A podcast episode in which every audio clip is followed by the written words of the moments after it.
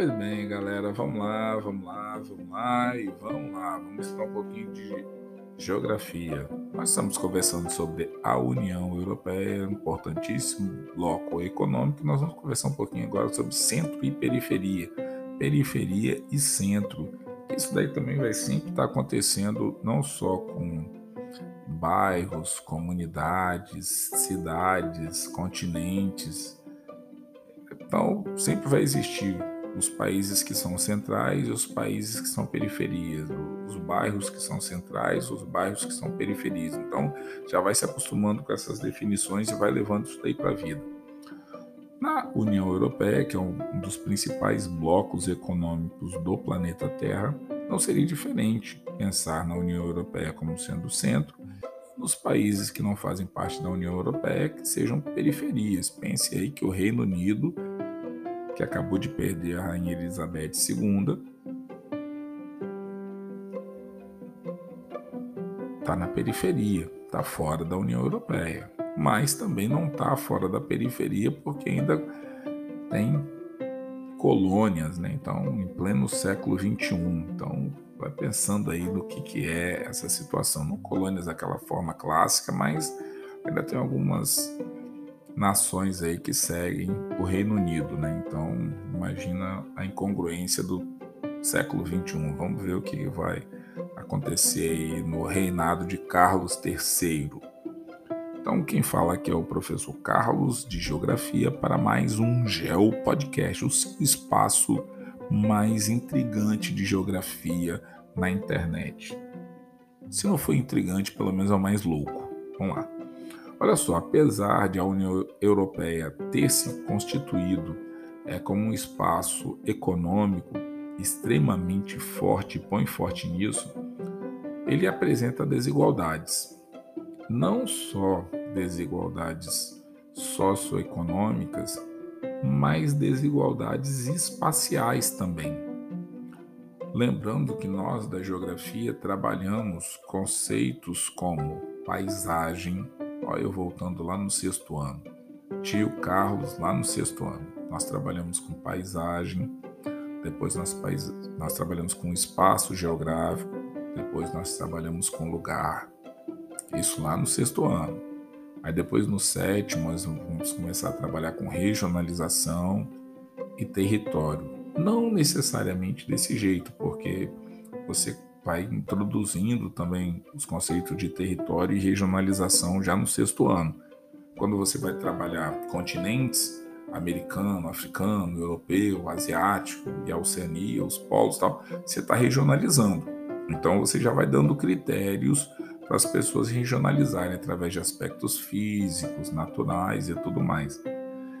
E aí você começa a ver que as desigualdades na União Europeia são sociais, são desigualdades econômicas e são também desigualdades espaciais. E aí é pano para manga para a galera falar. É, talvez se você escutou alguns dos meus podcasts anteriores, você tenha ouvido falar o seguinte: é um bloco econômico, produto interno bruto mundial, a União Europeia manda bem pra caramba, dentro da União Europeia também, trilhões de dólares tal, mas nem todos os países da União Europeia estão no mesmo pé. Hum, o que eu acabei de falar? Desigualdades. E é sobre isso que eu vou conversar agora com vocês.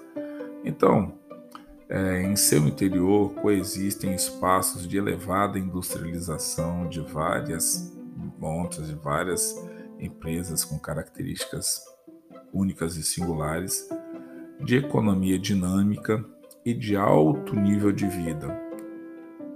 Centro ou núcleo central extremamente desenvolvido, em crescimento, batendo todas as metas possíveis e imaginárias do universo, com espaços periféricos de diferentes categorias, mais ou menos integrados ao espaço central ou não, então você tem espaços periféricos que são integrados com esses espaços centrais ou esses núcleos centrais, e existem também aqueles que não são nada integrados, eu não preciso nem dizer que a população que vai morar nesses menos integrados, você já deve até saber qual o perfil dessas famílias e o que, que devem passar essas pessoas. No entanto, em razão é, dinamismo econômico, financeiro, cultural, educacional, científico, social, é, a influência do espaço central é extremamente difusa, pois extravasa os limites da União Europeia e se distribui espacialmente pela Europa e vai criar um mosaico aí bem interessante. Além das diferenças entre os países que compõem a União Europeia, há também disparidades econômicas regionais entre eles. Então, assim, é, se você for pegar um país, por exemplo, como a França, aí você vai falar, pô, toda a França é desenvolvida? Peraí, tem vários níveis de desenvolvimento. Talvez fique mais fácil você visualizar o Brasil. Tentar pegar aqui uma informação que eu posso ter aqui um parâmetro numérico. Internet, Brasil. Todo mundo aí que conhece o Brasil, a extensão territorial do Brasil, conhece a questão dos estados. Espírito Santo, Minas Gerais, Rio de Janeiro, São Paulo. Você paga uma internet razoavelmente legal, 100 reais, uma quantidade, um pacote dentro do padrão. Padrão de internet que você paga aqui na região sudeste, se você for para a região norte, você vai pagar um valor mais alto. Ah, porque está distante dos grandes centros, porque não é, eu li até um texto um tempo atrás que falava o seguinte: a infraestrutura para se levar a internet para alguns lugares do país, por conta da falta de é, infraestrutura básica, é, vai requerer uma, um investimento maior. E esse investimento maior, quem que acaba pagando? Não é quem está investindo na estrutura, é quem está pagando o serviço. E quando você começa a ver essas disparidades regionais, você pensa assim: ah, Brasil, país desenvolvido, Brasil, país pobre. Não é assim. Eu sempre gosto de falar com os meus estudantes da seguinte forma: é, o espaço geográfico ele funciona. Se algum mestre, doutor pegar a minha ideia, segue aí o bonde aí, porque eu ainda não estou nessa vibe não, mas eu estou chegando lá. Pensa o seguinte: Brasil, país. Vamos esquecer um pouquinho a União Europeia. Vamos falar aqui da nossa casa. Existe um Brasil hoje que está no século 22. Nós estamos no século 21.